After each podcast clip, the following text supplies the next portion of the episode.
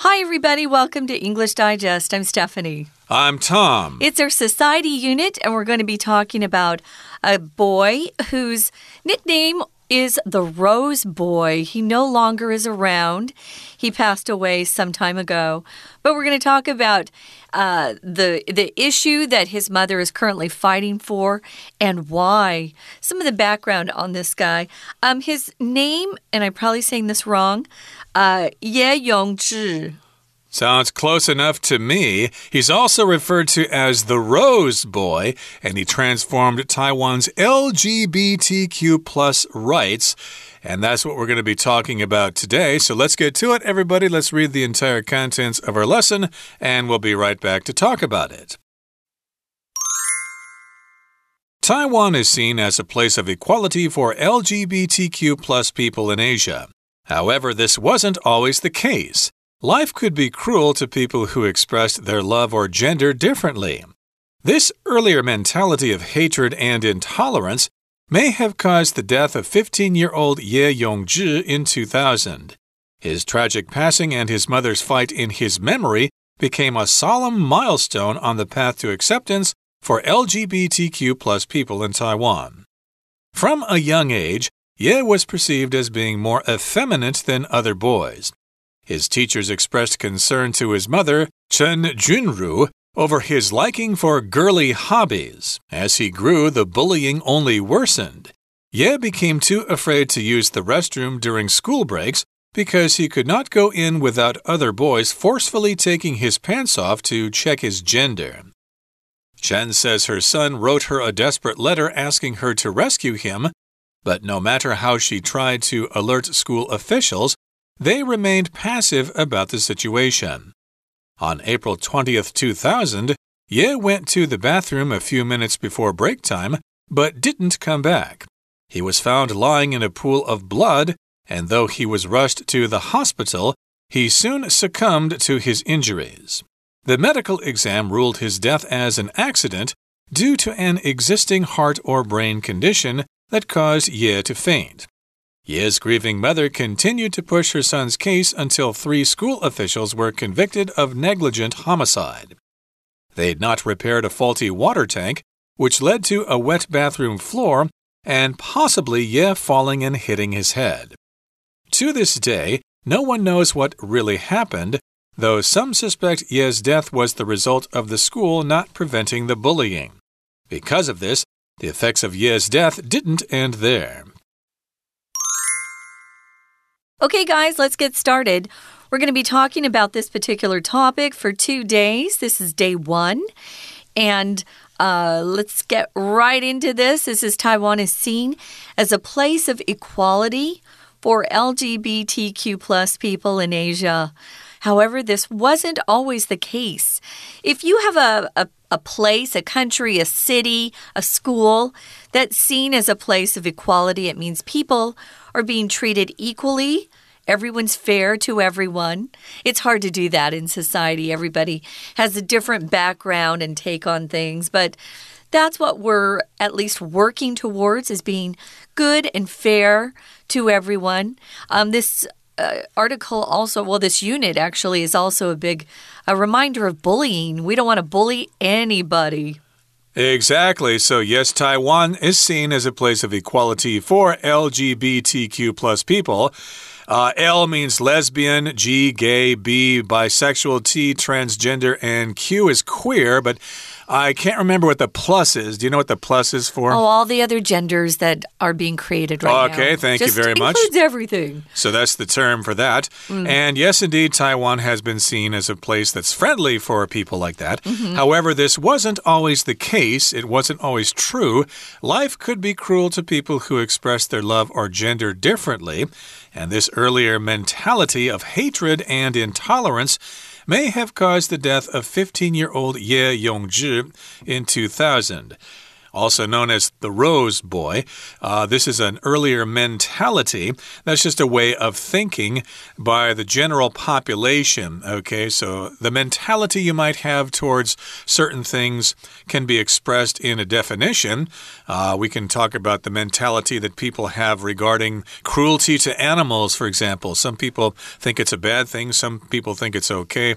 But uh, this is an earlier way of thinking regarding hatred, which is basically hating someone, especially for a particular reason. That's right. So if you're really upset about something and you really um, feel angry towards somebody, you might even get that uh, intense intensity level up to the point where you hate them.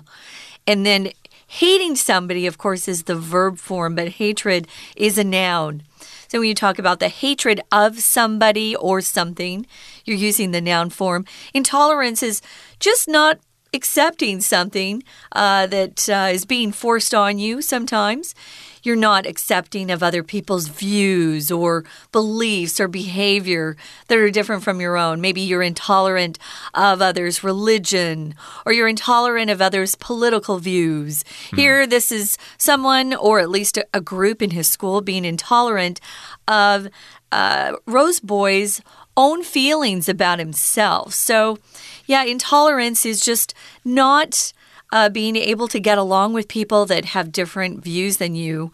And sometimes it leads to bullying, and sometimes it, it leads to things that are even worse. Indeed. And of course, the opposite of intolerance is tolerance, or to be tolerant, uh, to be patient with other people. But if you're not patient with other people and you cannot accept things and you bully them or whatever, then that is intolerance or being intolerant. And again, that may have caused the death of the Rose boy, 15 year old Ye Yongzhi, way back in the year 2000. Now, his tragic passing and his mother's fight in his memory became a solemn milestone on the path to acceptance for LGBTQ plus people in Taiwan. Now, in this sentence, we have the phrase in someone's memory. You could also add an of there, in memory of someone or something, which means you're remembering that person, you are commemorating that person or that thing. And of course, she has had this fight in his memory. In other words, she's fighting for him even though he's gone. And she's using his death as a way to fight for this particular issue. And this is a solemn milestone on the path to acceptance for LGBTQ plus people in Taiwan. Now, something solemn, that means, well, it's not particularly happy, it's formal, but maybe a little bit sad or serious. Right. So, um, this is on the path to something, pathway to acceptance. When you get acceptance or people accept you, that's just uh, meaning they're they're willing to um, go along with what you want. Uh, they're typically um, okay with whatever you want to do. Some people um, have a hard time accepting changes in plans. Uh, they like a schedule. But if you have an easy acceptance to changes in your life, you'll probably be a lot less stressed out. So, yeah, this was a solemn milestone. Oftentimes, when you have a goal, especially in business, guys, you have a project, you'll have different milestones along the way. They're like little goals on the way to the big goal. So, this was a solemn or very serious milestone or accomplishment on the path to acceptance or people accepting uh, LGBTQ plus people in Taiwan. Yep, there's a lot of things that have to be done and have been done over time. So this is one of those milestones. Let's move on now to the next paragraph here. It says, From a young age, Ye was perceived as being more effeminate than other boys. Effeminate means having female qualities, and we've probably known a boy or two like this before. They tend to prefer female things over male things, and sometimes that can make people feel uncomfortable and they can get bullied as a result. Sometimes it's not even just liking girl things. Sometimes the way they move their hands or they walk or they gesture. It looks more like uh, a feminine kind of trait than a masculine trait. I had a friend who had these effeminate gestures, but he wasn't gay. But a lot of the gay community kept trying to tell him he was gay. So everybody's different, guys. Sometimes um, you just need to allow people to kind of express themselves and not put labels on them immediately. So, yeah, effeminate just meaning looking more female like in the way things are done, and he seemed to be viewed that way by others. His teachers expressed concern to his mother, whose name is Chen Junru uh, over his liking for girly hobbies. This isn't, uh, of course, the case anymore. Uh, I think all kids are are encouraged to enjoy games that are either uh, usually set for boys, like guns and trucks and things like that, trains. And then toys for girls would be Barbie dolls, things like that. Those would be the more girly things. Girly hobbies might be putting on makeup or, uh, yeah, uh, yeah, crocheting or knitting, doing those sorts of handicrafts. Boys usually don't like that stuff. Exactly. So those are girly hobbies, mm. and her teachers expressed concern. Hey, he seems to like uh, uh, wearing dresses or knitting or hanging out with the girls and talking about their feelings and things like that. Those might be girly hobbies. And as he grew, the bullying only worsened. If something worsens, it gets worse. It's not getting better, it's getting worse. Uh, for example, maybe you have some kind of uh, sickness or something, and you go to see the doctor, but you get some bad news. Sorry, your condition has worsened. We're going to have to give you some other kind of medication for it. And the bullying just got worse and worse. And that's what happens in school. Uh, those kids just bully people all the time. Yeah, so we might as well take a quick break here, Tom, and sure. come back and continue on with uh, Rose Boy's story. Right now, we're going to listen to our Chinese teacher. Hello everyone，我是派老师。今天讲解的课程是六月七号 Unit Four The Rose Boy Who Transformed Taiwan's LGBTQ Plus Rights。台湾是亚洲第一个，应该也是目前唯一承认同性婚姻的国家。这标示着。 在台湾和社会多数人倾向不同的伴侣，在法律上有一定的保障。当然，谈论到性别意识、性别平等议题的时候，绝不仅止于同婚而已，还有很多其他面向。不过，这个单元带着我们回顾台湾性别平等发展上很重要的一段路程，也就是玫瑰少年叶永志的故事。好，我们现在一起来看看学习重点。首先，先看到第一段。请同学看到第四个句子，第四个句子结构稍微复杂一些。我们请同学先看到主词的部分，this earlier mentality of hatred and intolerance 这个部分。我想请问同学，了不了解这个 this earlier mentality 所指的到底是什么？其实应该就是前面第三句大众的心态。好的，那这里大众是什么样子的心态呢？其实。大众对于性别认同、性倾向不一样的人，其实在以前哦是充满恨意，甚至于呢就是排斥的心态。所以这样子的造成什么结果呢？在第三句我们可以看得出来，就是其实如果性别倾向和性别认同和多数人不一样的话，其实日子过得很辛苦。再来，请同学看到第四句这里有一个特殊的句型。就是在动词这个部分，may have caused。好，老师提醒大家，may 或者有时候我们会看到的是 might，它后面如果加上 have，再加上过去分词，这个表示对过去可能性的猜测。大众这样子的心态，造成了二零零零年的时候，这位十五岁的少年叶永志，他不幸过世了。好，再来，请同学看到第五个句子。第五个句子，His tragic passing and his mother's fight in his memory，同样是主词的部分，请同学注意，这里的 passing 其实哦就是 death 的意思，那他很不幸的过世了。再来，请同学注意到主词 and 这个对的连接词连接了两个名词，那 and 后面这个部分，这个部分的名词 his mother's fight in his memory。这里有一个片语，介系词片语，请同学特别注意，就是 in his memory。他的母亲后来呢，持续的做了很多的努力。为什么要做这么多努力呢？最主要是纪念他的儿子，为了他的儿子而做的。所以我们说 in his memory。好，再来，请同学看到第二段的第一个句子，From a young age, Ye was perceived as being 这个部分。好，请同学特别把动词的部分画起来。这里是被动语态，不过 perceive 这个动词相当的重要哦。其实在这里的意思就是别人如何看待他。当然，我们用被动就是在别人的眼中，叶永志呢被看待成什么样子？就很多人呢会觉得他有一些女性的特质。那当然，effeminate 这个字哦，这形容词在英文里面呢，其实。也是属于比较贬义的形容词。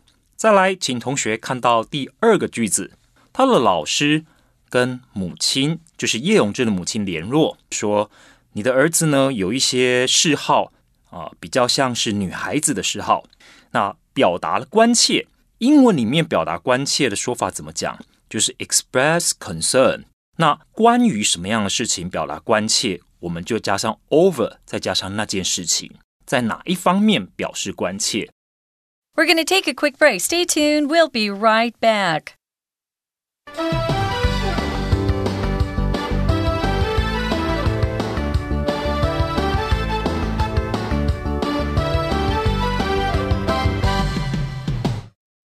Welcome back, everybody. Today we're featuring the Rose Boy, and he transformed Taiwan's LGBTQ plus rights. And the Rose Boy's name was Ye Yongzhi. Uh, he died in the year 2000. And remember, his teachers were kind of concerned and uh, talked to his mother. Yeah, he likes girly hobbies. And of course, because he was more effeminate than other boys, uh, he was bullied, and the bullying only got worse. It didn't improve, or at least he didn't uh, uh, stop getting bullied. It just got worse and worse. And Ye became too afraid to use the restroom during school breaks because he could not go in without other boys forcefully taking his pants off to check his gender. Now, that does not sound like a very uh, friendly environment to be learning in if you're afraid to use the restroom. They would have school breaks which uh, in the U.S. might be called recess. You get to go outside and play for a while. Mm -hmm. But uh, he would not go in the bathroom because I guess there were some boys waiting there for him. If he went in there, they would forcefully take off his pants or his trousers or his shorts to check his gender. Yeah, you act like a girl all the time. You're effeminate. So we just want to make sure what your gender is. Are you a boy or a girl? Yeah, so uh, I'm sure he was terrified uh, of this kind of bullying. So as he grew, the bullying only worsened. It got worse and worse over time. Sometimes you can take a word like worse and add en and turn it into a verb. And that's what we're doing here. It worsened, it got worse over time.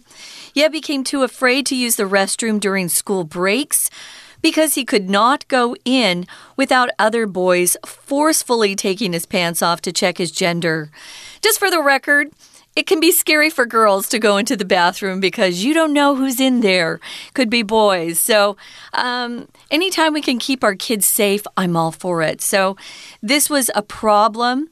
Um, some boys get a, a little excited and start you know, coming together in a mob and then they make a life hard for whoever they're bullying. It's really awful. So he didn't feel like he could even go to the bathroom and be safe. If you did something forcefully, you're using force, you're trying uh, to use violence to get your way, or maybe you're using a tone of voice that sounds threatening. Maybe you're yelling or you're just sounding like there's no a choice for the person you're talking to. They'll have to do what you want them to do. But here, they were actually going to grab a hold of him and take his pants off to check his gender. Although, checking your gender by pulling down your pants isn't really uh, the case anymore because they feel like you know it doesn't matter what your pants, uh, what what you see when your pants go down, you can still be a girl in today's world. That's a subject for another discussion. But again, he could not go in the bathroom without other boys forcefully taking his pants off to check his gender. Terrible. So also, also Yeah. in this sentence, we have the the pattern could not do something without something else happening. That means you try to do something, but something always happens anyway. Uh, for example, I can put this in the present tense. I cannot ride my bicycle in Taipei without someone trying to run me over. Wow. It seems to happen all the time. It's quite dangerous to ride a bicycle in Taipei. and in this case, every time he went to the bathroom, there were other boys there who forcefully took off his pants to check his gender. And Chen says, her the mother, Chen, Chen, uh, she says her son wrote her a desperate letter asking her to rescue him. Mom, can you save me? This school is just a terrible place. They're bullying me, and the teachers don't seem to care. But no matter how, how hard she tried to alert school officials, they remained passive about the situation. They probably said, Oh, don't worry, the bullying isn't so bad. He's just being oversensitive. He might seem a little effeminate now, but he'll grow out of it. Besides, our teachers are too busy with their classes, they don't have time to deal with this. So that's basically the kind of reaction she got. Yeah, it's too bad because you hope that uh, the adults in the schools that you're sending your kids to will care about your kids and, and protect them from any danger or harm. So if you're passive, you just don't react to anything. And that's kind of the reaction she got from the school officials. So on April 20th in 2000, Ye went to the bathroom a few minutes before break time but he never came back. He didn't come back. He was found lying in a pool of blood, and although he was rushed to the hospital, he soon succumbed to his injuries. So he had obviously had some sort of accident happen, and it had hurt him to the point where he needed to be rushed to the hospital. If you succumb to your injuries, it usually means someone has passed away. They can no longer fight back and recover their health. They've succumbed to something. Right. Uh, for example, you might succumb to the pressure at your job. There's just so much pressure, and eventually you just can't take it, and you have a nervous breakdown, or you quit, or start yelling at people, or whatever. And unfortunately, he died as a result of his injuries. The medical exam ruled his death as an accident due to an existing heart or brain condition that caused Ye to faint. So remember, nobody was really there. They don't really know what happened, but uh, they had a medical exam, I guess maybe an autopsy or something, and they said, well, it was probably an accident because he has a heart condition or a brain condition. And when you say it's an existing condition, that means you have it at that time. Right. It says Ye's grieving mother continued to push, push her son's case until three school officials were convicted of negligent homicide. Wow. Yeah. Um, which is a warning to teachers to make sure you're paying attention to the bullying in your class. You never know, it could come back to haunt you. If you're grieving, you're usually very, very upset and sad. Your heart is broken because usually because of a death of someone close to you could be an animal could be family it could be a friend but you're grieving uh, the the noun for this is grief but to grieve is the verb Exactly. So, of course, the mother was very sad about her son's death, as you would might as you might expect. Yeah. So, Ye's grieving mother continued to push her son's case until three school officials were convicted of negligent homicide. So, the people at the school are probably hoping that this would just go away. There wouldn't be any trouble. But uh, hey, this uh, woman lost her son, and she wasn't going to give up. She was going to fight for justice. right So, of course, uh, as a result of her push to get the school to be responsible for this uh, situation or to be responsible for her son's death, uh, three school officials were convicted of negligent homicide. If you're convicted, you are accused by a court of law and then they find you guilty and you have to be punished. You have to pay a fine or go to jail. If you're negligent about something, it means you're failing to take proper care of something or somebody. So here it's negligent homicide. The teachers were convicted of that. If uh, you're charged and convicted of negligent homicide, it means someone died because you were careless about keeping them uh, from danger or keeping them safe. It's not as serious as premeditated murder when you think about uh, going out and killing somebody and you make a plan, but you're still put in prison for a significant time. Right. It's kind of like accidental homicide, but of course, they're still going to have to be punished for that. And what happened is they'd not repaired a faulty water tank, which led to a wet bathroom floor and possibly Ye falling and hitting his head. So that's why the uh, three school officials were convicted. Uh, they failed to repair a faulty water tank. There was a water tank in the restroom and it leaked water onto the bathroom floor. It's possible that Ye Yongzhi slipped on the water and fell, and then he hit his head on the sink or some other hard object in the bathroom, and that led to his death. Right. So the medical examiner uh, ruled that he had died because he had fainted because of some pre existing condition that he had. Whereas after uh, Chun, the mom, made so, uh, gave, I guess she garnered a lot of publicity and support. Um, it actually ended up being that uh, her son was probably killed by the negligent uh, or the negligence, I should say, that's the noun, negligence, on part of the school officials who didn't keep that floor dry and safe for the kids. He was 15, but you know what? Anyone can slip. So, um, if that's the case, we need to take better care of our kids. And to this day, no one really knows what happened, mm. though some suspect Ye's death was the result of the school not preventing the bullying. That's what some people believe it was the result of bullying. And because of this, the effects of Ye's death didn't end there. So, yes, they, they were convicted, but still, uh, other people remembered that. And of course, that was a milestone in the fight for recognition and for respect. Uh, of the LGBTQ plus community in Taiwan. And that brings us to the end of our discussion for today. Let's turn things over now to our Chinese teacher. 接下来，请同学看到第三个句子这里，特别看到 because 后面的部分，这里有双重否定，because he could not go in without other boys forcefully taking his pants off to check his gender。那这里呢有两重的否定，就是 could not、without 都有否定的意味。其实我们在理解上的时候，就想成什么？没错，他每次去上厕所，他去上厕所的时候，其他男生就会强行脱他裤子，说要检查他的性别。再来，请同学看到第四个句子。第四个句子这里在 but 后面这个子句，请同学看到 But no matter how she tried to alert school officials，请特别注意 alert 这个地方。alert 这个字很重要，它有三种词性。那当然在这里的词性呢是动词，我们可以理解为提醒。所以这个叶永志的妈妈陈女士提醒学校的教职员，提醒校方。好，那请同学特别注意的是，当我们说到提醒的时候，这个 alert 的所谓提醒，并不是让人家想起什么，而是说会有什么危险。好，所以请同学不要把它跟 remind 搞混了。那虽然他的妈妈呢提醒了校方，但校方还是没有任何的作为。再来，请同学看到第三段的第二个句子，Yes, grieving mother。那请同学呢特别注意 grieving。这个形容词，好，这边呢其实是形容词，就表示呢是非常难过的。那为什么而难过呢？Grieve 其实呢跟名词 grief（g r i e f） 是相关的。